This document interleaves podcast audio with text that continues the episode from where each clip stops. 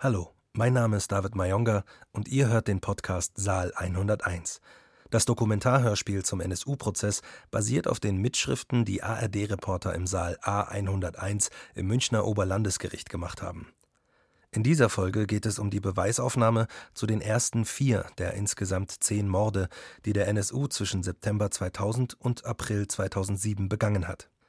Zugeschrieben werden konnten sie dem NSU aber, wie wir in Folge 2 gehört haben, erst 2011. Aussagen von Kriminalbeamten, die vor Gericht gehört wurden, belegen, dass ein ausländerfeindlicher Hintergrund ausgeschlossen und in Richtung organisierte Kriminalität, Drogendelikte und mafiöse Strukturen ermittelt wurde. Frage an Katja Huber, Dramaturgin beim BR Hörspiel. Als eine der vier BearbeiterInnen der Mitschriften hast du dich in den letzten Jahren intensiv mit dem NSU beschäftigt. Ist es aus heutiger Sicht für dich überhaupt noch nachvollziehbar, dass die Ermittlungen über mehrere Jahre in die falsche Richtung gingen? Ich glaube, in diesem Fall kann man die Standardverteidigung hinterher ist man immer schlauer, wirklich nicht so richtig gelten lassen, weil tatsächlich gab es ja von Beginn der Ermittlungen an immer wieder Hinweise auf das Motiv Ausländerfeindlichkeit oder zumindest Vermutungen. Zum Beispiel sogar nach dem zweiten Mord schon im Jahr 2001 vom damaligen Innenminister Günter Beckstein. Und natürlich wird es dann heute, knapp zwei Jahrzehnte später, fast absurd, wenn im Zug der Racial Profiling-Debatte die Forderung nach einer gezielten Studie zum Beispiel zu Rassismus in der Polizei aufkommt und der heutige Innenminister sagt, so eine Studie wäre überhaupt nicht nötig. Aber jetzt zurück zum Dokumentarspiel. Ich will jetzt nicht im Detail vorgreifen, aber ich glaube, ich verrate nicht zu viel, wenn ich sage, dass wir noch in mehreren Folgen auf sogenannte Ermittlungspannen oder Fehler von den Sicherheitsbehörden stoßen werden, die im Nachhinein ähm, betrachtet schon ziemlich schwer nachzuvollziehen sind. Saal 101 Dokumentarhörspiel zum NSU-Prozess.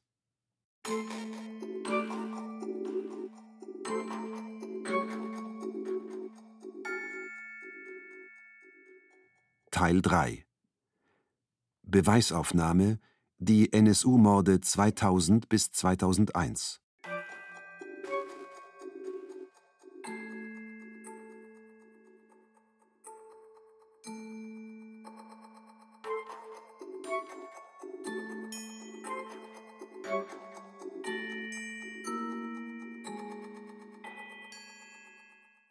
Beweisaufnahme im Fall Enver Schimschek ermordet am 9. September 2000 in Nürnberg.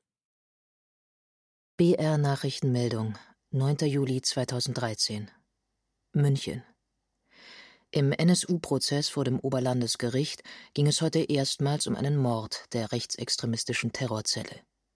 Befragt wurde ein Streifenpolizist.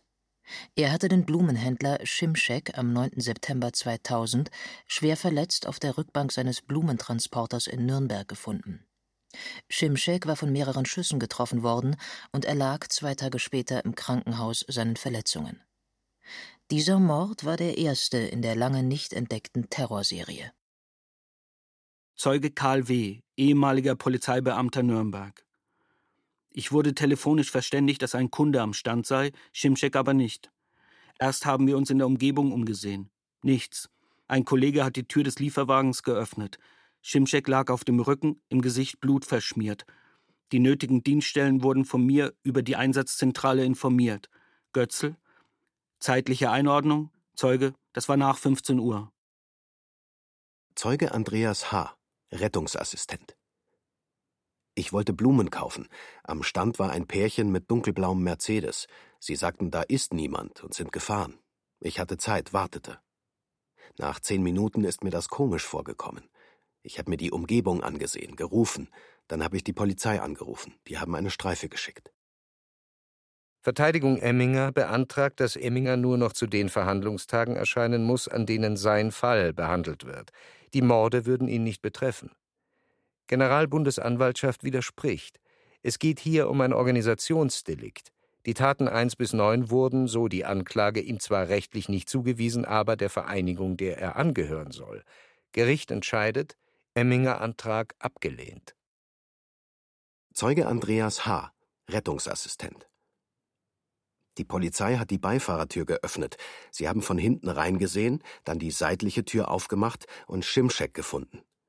Zuerst haben wir Bluterbrechen angenommen, dann die Patronen gesehen und wussten, keine internistische Ursache. Er schnaufte. Wir haben ihn mit einem Tragetuch aus dem Fahrzeug gerettet und draußen, soweit es möglich war, versorgt. Götzl. Was haben Sie an Rettungsmaßnahmen getroffen? Zeuge. Ich hatte Pumpe und Katheter dabei, habe versucht, den Mund-Rachenraum freizumachen. Dann kam der Rettungsdienst. Wir haben gemeinsam versucht zu beatmen. Dann kam der Notarzt. Zeuge Günter B. Ich fuhr am 9. September 2000 am Parkplatz vorbei, hörte metallische Schläge, sah zwei junge Männer, 20 Jahre alt oder so, mit kurzen Haaren weglaufen in Radlerkleidung. Ich konnte nicht langsamer fahren oder halten, weil viel Verkehr war. Zeuge Dieter S., Kriminalbeamter LKA Bayern, zeigt Lichtbilder. Blumenstand, Straße, Lage der Freifläche aus zahlreichen Einstellungen, schönes Wetter, farbenfrohe Atmosphäre durch bunten Schirm und die Blumen, das Auto, ein Mercedes Sprinter mit der Aufschrift Schimschek Blumen von allen Seiten.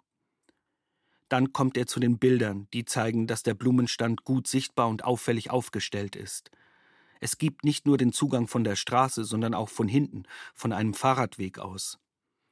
Vor dem Vorderrad ist eine Zigarettenkippe zu sehen, eine weitere, alle fein säuberlich fotografiert, dann Schuhabdrücke, Reifenabdrücke, Bild vom Führerhaus, hinter dem Fahrersitz, eine Tasche mit fast 10.000 D-Mark Sondererlaubnis für den Blumenstand, Ausweise, Rucksack mit Kosmetikartikeln und Kleidung.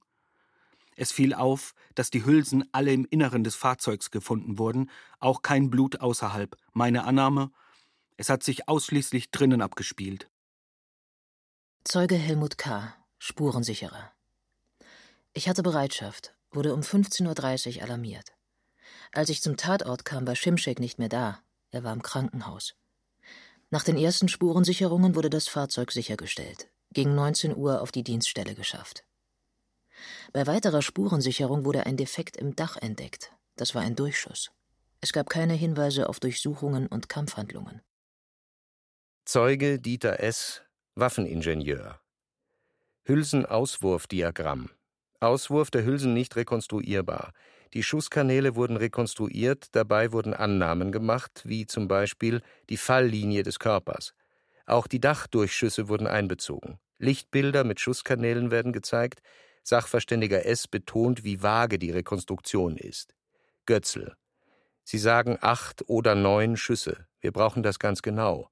Zeuge. In der Summe sieben bis neun Schüsse, je nachdem, wie man die Kanäle zusammenführt oder trennt. Die Schussentfernung war größer als 10 bis 15 Zentimeter, aber nicht weiter festzulegen. Oberstaatsanwältin Greger fragt nach Zeitablauf der Schüsse. Zeuge zwischen 10 und 15 Sekunden. Zeuge Frank L., Kriminalbeamter BKA. Zur Auswertung des Bekennervideos, gefunden in der Wohnung des Trios Frühlingsstraße, Zwickau.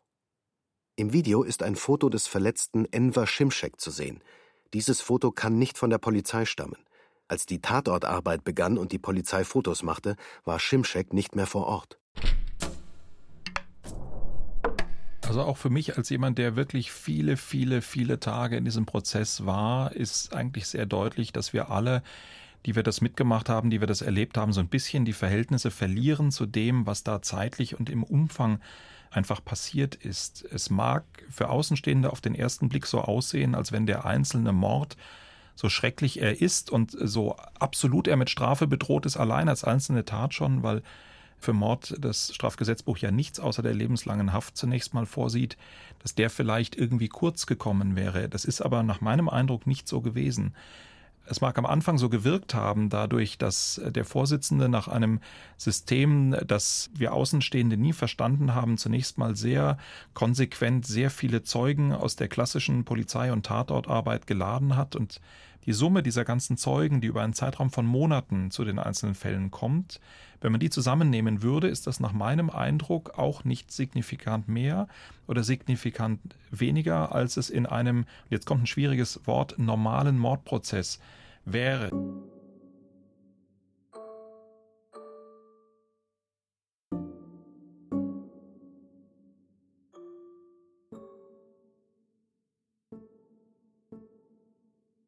Beweisaufnahme im Fall Abdurrahim Özduru, ermordet am 13. Juni 2001 in Nürnberg. Zeuge Karl-Heinz B., Kriminalbeamter. Am Abend des 13. Juni 2001 gegen halb zehn hat ein Passant beim Vorbeigehen an der Änderungsschneiderei Giuler Straße Ecke Siemensstraße in Nürnberg einen Mann gesehen, der blutete. Kollege M. und ich sind hin. Wir fanden den Mann am Boden sitzend, angelehnt an eine Holztür. Er machte einen leblosen Eindruck. Ich habe ihn angesprochen, keine Reaktion. Hab den Puls gefühlt, nichts gespürt. Dann kam der Rettungsdienst mit Notarzt. Die haben besichtigt und festgestellt, kein natürlicher Tod. Wir haben das Objekt abgesichert, bis die Kripo übernommen hat. Zeuge Norbert H., Kriminalbeamter. Der Zeuge bespricht an der Richterbank Tatortfotos. Zeuge, die Lage des Opfers wurde verändert, weil man die Waffe suchte. Gezeigt werden mehrere Fotos, die das Opfer sowohl aus der Ferne als auch als Nahaufnahme zeigen. Zu sehen sind Eintritts- und Austrittswunden. Schäpe schaut die Fotos nicht an, guckt auf ihren Laptop oder redet mit ihren Verteidigern Heer, Stahl und Sturm. Zu sehen sind teils riesige Blutlachen, rund 50 Tatortbilder. Zu sehen sind auch zwei ausgeworfene Patronenhülsen. Zeuge Martin W., Sachverständiger. Schussrekonstruktion und Untersuchung des Türblatts. Zeuge Die Reihenfolge Schädeldurchschuss erster Schuss, Schädelsteckschuss zweiter Schuss. Dies lässt sich aus folgendem Sachverhalt schließen. Der Durchschuss hat den Defekt am Türblatt verursacht, das Opfer muss also noch gestanden haben, dann gefallen sein und dann erst der zweite Schuss. Die Schussentfernung betrug ca. 80 cm, falls ohne Schalldämpfer, kürzer, falls mit Schalldämpfer. Die Bilder zeigen, dass der ermordete Änderungsschneider ein sogenannter einfacher Mann war, der in bescheidenen Verhältnissen lebte. Unbehagen bei uns Berichterstattern, bei dieser konkreten Konfrontation mit den sogenannten NSU-Taten. Zeuge Frank L., Kriminalbeamter, BKA zur Auswertung des Bekennervideos, gefunden in Frühlingsstraße 26. Im Bekennervideo sieht man ein Foto von Ösidoru, das nicht von der Polizei sein konnte. Zu sehen sind die Verletzungen, aber die Kleidung ist zu diesem Zeitpunkt noch relativ sauber. Ösidoro wurde erst um halb zehn abends gefunden, die Tat wird auf halb fünf nachmittags terminiert. Dazwischen wurde die Kleidung stärker mit Blut durchtränkt, als auf dem Foto im Video zu sehen ist. Zeuge Albert V., Kriminalbeamter. Ösidoro lebte getrennt von seiner Ehefrau. Er sammelte Geld für Stiftungen der Türkei. Er wurde als guter Arbeitskollege beschrieben. Am Abend des 13. Juni 2001 gegen 21.45 Uhr wurde er gefunden. Zwei Tage später Gewissheit vom BKA, dass die Schüsse aus der Tatwaffe Schimschek der Cesca abgegeben wurden. Wir stießen auf eine Telefonnummer, die zu einem britischen Drogendealer führte. Deshalb nahmen wir Rauschgiftüberprüfungen vor. Ermittlungen im Umfeld des Opfers brachten nichts. Vertreter der Nebenklage, gab es mögliche Verdächtigungen innerhalb der Familie, Schutzgelderpressungen. Zeuge, im persönlichen Bereich gibt es immer Überprüfungen. Zudem gab es ein Gerücht, er solle eine Freundin gehabt haben. Diese Theorie hat sich relativ bald zerschlagen. Vertreter der Nebenklage, wurde wegen Rechtsextremismus ermittelt. Zeuge, es gab eine intensive Diskussion innerhalb der Sachbearbeiter, ob Fremdenfeindlichkeit ein Motiv sein könnte aber wir hatten keine konkreten Hinweise, nicht vom Staatsschutz, nicht vom Verfassungsschutz, nicht durch unsere Ermittlungen. Nach weiteren Morden wurde die operative Fallanalyse in München eingeschaltet. These war, zwei bis drei Personen, die aus ideologischen Gründen oder psychopathischen Gründen gehandelt haben könnten. Wir haben eine Anmerkung des damaligen Innenministers Günter Beckstein bekommen, ob es einen rechtsradikalen Hintergrund geben könne. Wir haben das diskutiert, auch mit dem Innenminister. Der Soko-Leiter war bei ihm. Beckstein hatte von Anfang an den richtigen Riecher, den richtigen Instinkt. Er notierte ja neben einem Zeitungsbericht, in dem über den Mord an Enver Jimjek berichtet wurde, die Frage, ist ein ausländerfeindlicher Hintergrund denkbar? Bitte mir berichten. Dass diese Frage von den Ermittlern nicht mit großem Hochdruck, obwohl der bayerische Innenminister sie stellt, verfolgt wurde, das kann man sich aus heutiger Sicht kaum erklären. Beckstein hat sich im Nachhinein gerechtfertigt im Bundestagsuntersuchungsausschuss für die Weigerung diesen Fall an das BKA abzugeben. Er sagte, nach dem Mord an Mehmet Kubaschik in Dortmund und an Halle Joskat in Kassel im Jahr 2006 seien die Ermittlungen so heiß gelaufen und er wollte praktisch in diesem Verfahren nicht die Pferde wechseln. Ich bezweifle, dass das zu einem anderen Ergebnis gekommen wäre, dass die Ermittlungen damit zum Erfolg geführt worden wären, weil auch das BKA diese These der organisierten Kriminalität sehr stark verfolgte.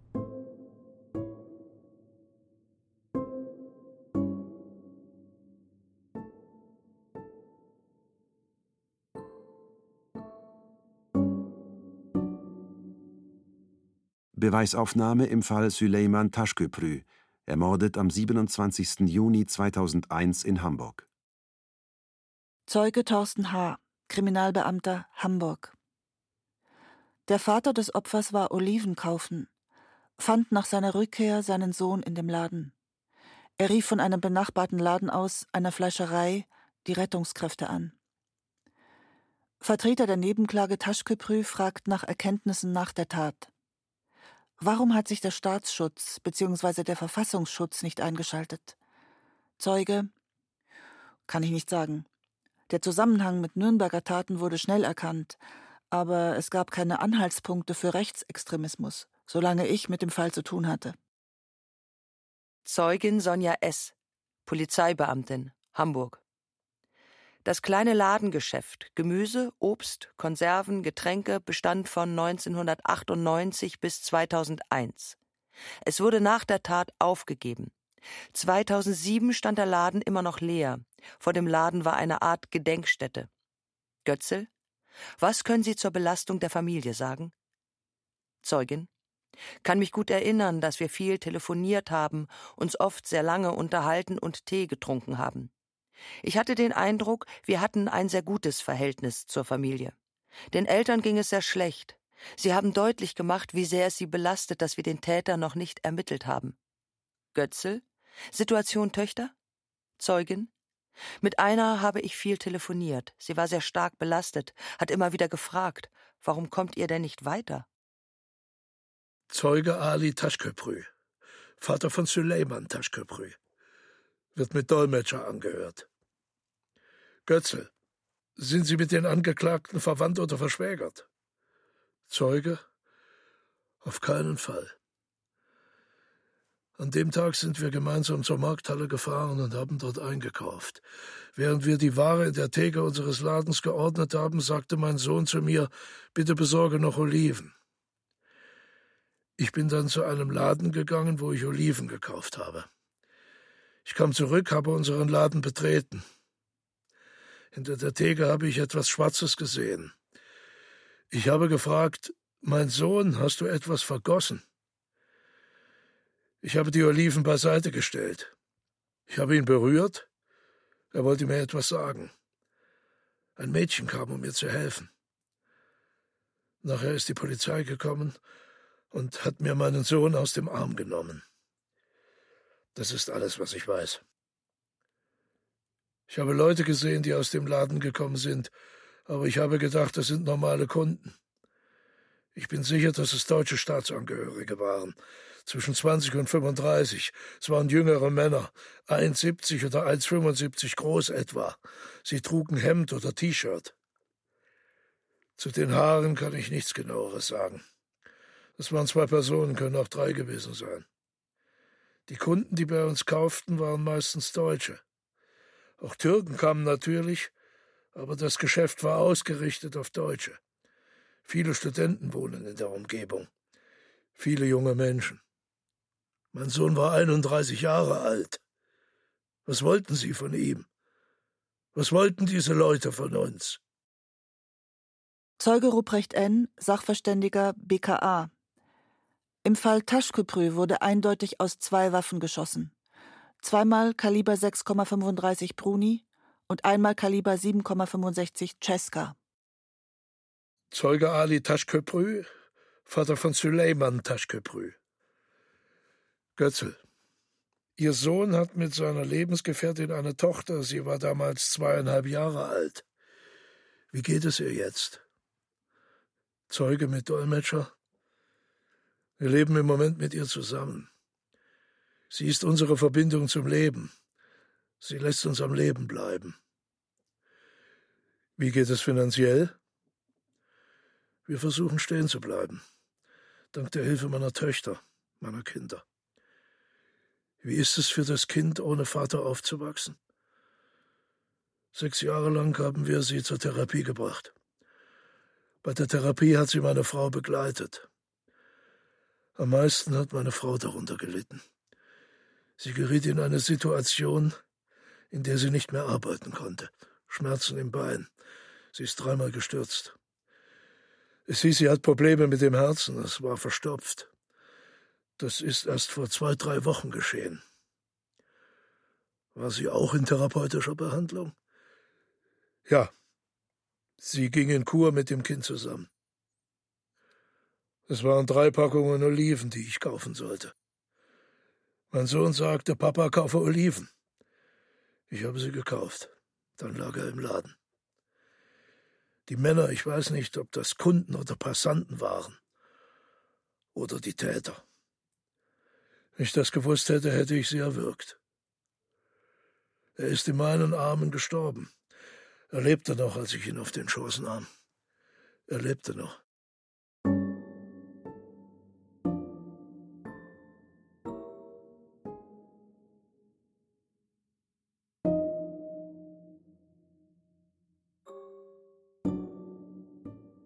Beweisaufnahme im Fall Habil Kilic, ermordet am 29. August 2001 in München. Zeugin Nuran K., Kundin. Ich kam von der Arbeit, kannte Frau Kilic und Herrn Kilic. Zwei Kinder waren bei mir, wir wollten was kaufen, aber es war niemand im Laden. Ich habe laut gesagt, ich nehme Brot und lege das Geld hin, da habe ich Geräusche gehört. Dann habe ich Herrn Kilic in seinem Blut gesehen, bin rausgerannt, da war der Postbote, bin weiter zur Polizei gerannt und die ist dann gekommen. Götzel? Haben die Kinder das Geschäft betreten? Zeugin? Ja, sie wollten Süßigkeiten. Götzel? Wer sind die Kinder gewesen? Zeugin? Mein Sohn und der Nachbarssohn, circa acht Jahre alt. Zeuge Holger H., Passant. Ich bin von der anderen Straßenseite gekommen. Am Haus kam mir eine Frau aufgeregt entgegen und sagte, da ist ein Unfall. Bin in den Laden rein, habe gesehen, dass das eine sehr ernste Sache ist. Es roch nach Pulverdampf. Ich hatte erst den Eindruck, der Eisengeruch käme vom vielen Blut, habe ein Telefon gesucht. Gar nicht daran gedacht, dass ich selbst ein Handy dabei hatte.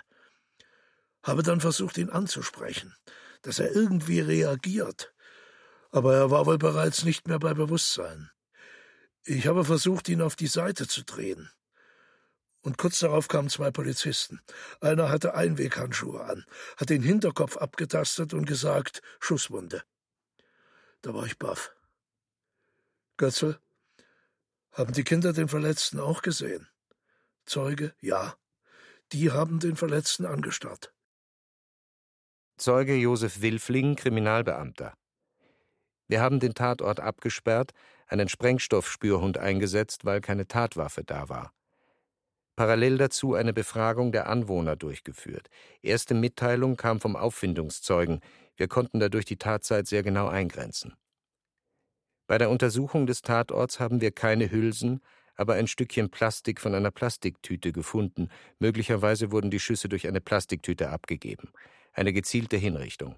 Wir fanden in dem Laden außer den beiden Projektilen Kaliber 7,65 keine einzige tatrelevante Spur. Ein Raubmord konnte ausgeschlossen werden. Geldbörse war da, Kasse war bestückt. Es ging nicht um Raub, sondern um ein anderes Motiv. Der Täter konnte nur durch die Vordertür hereingekommen sein, die Hintertür war mit Ware verstellt.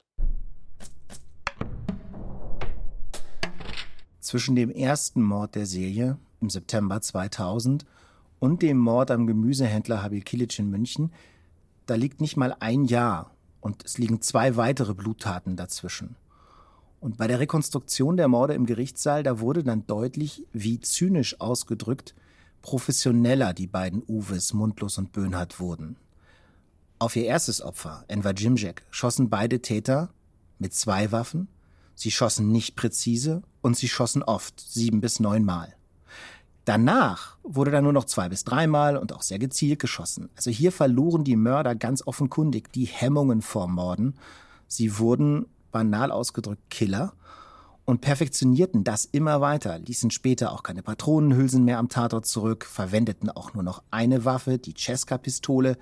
Wie wir heute wissen, stand dahinter, hinter diesem Verwenden einer Waffe, auch eine Botschaft des NSU. Die Taten sollten als Serie verstanden werden. Das haben die Ermittler auch getan, aber sie zogen aus dem zunehmenden Hinrichtungscharakter der Morde, aus der Professionalisierung die falschen Schlüsse, fühlten sich darin noch mehr in der These bestärkt, dass die Morde eben einen kriminellen Hintergrund haben müssen und zum Beispiel mit Drogen zu tun haben müssen.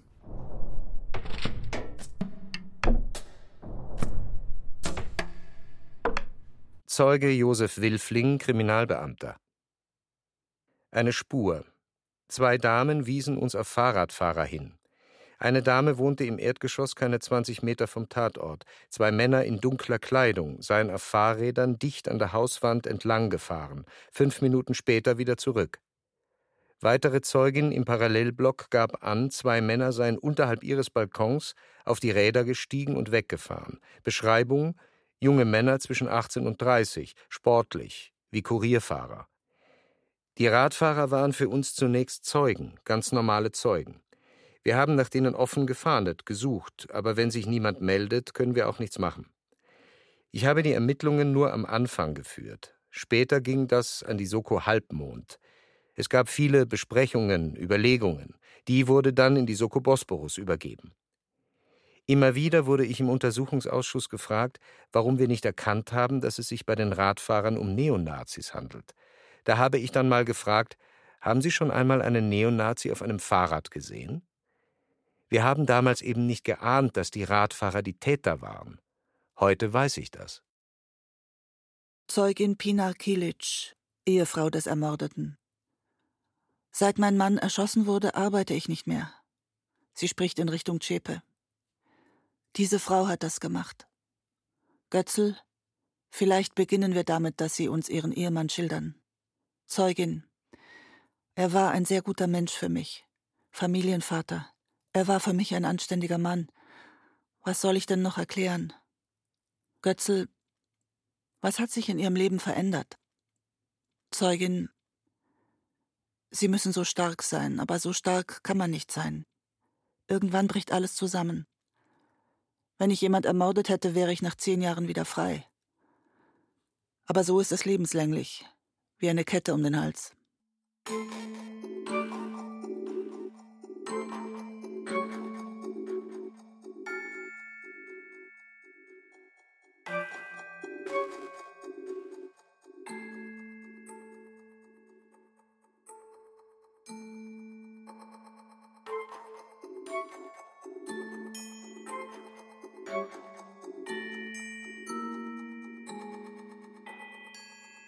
Saal 101 Dokumentarhörspiel zum NSU-Prozess Teil 3 Beweisaufnahme Die NSU-Morde 2000 bis 2001 Seit Jahrzehnten erschüttern rechtsextreme Gewalttaten Deutschland.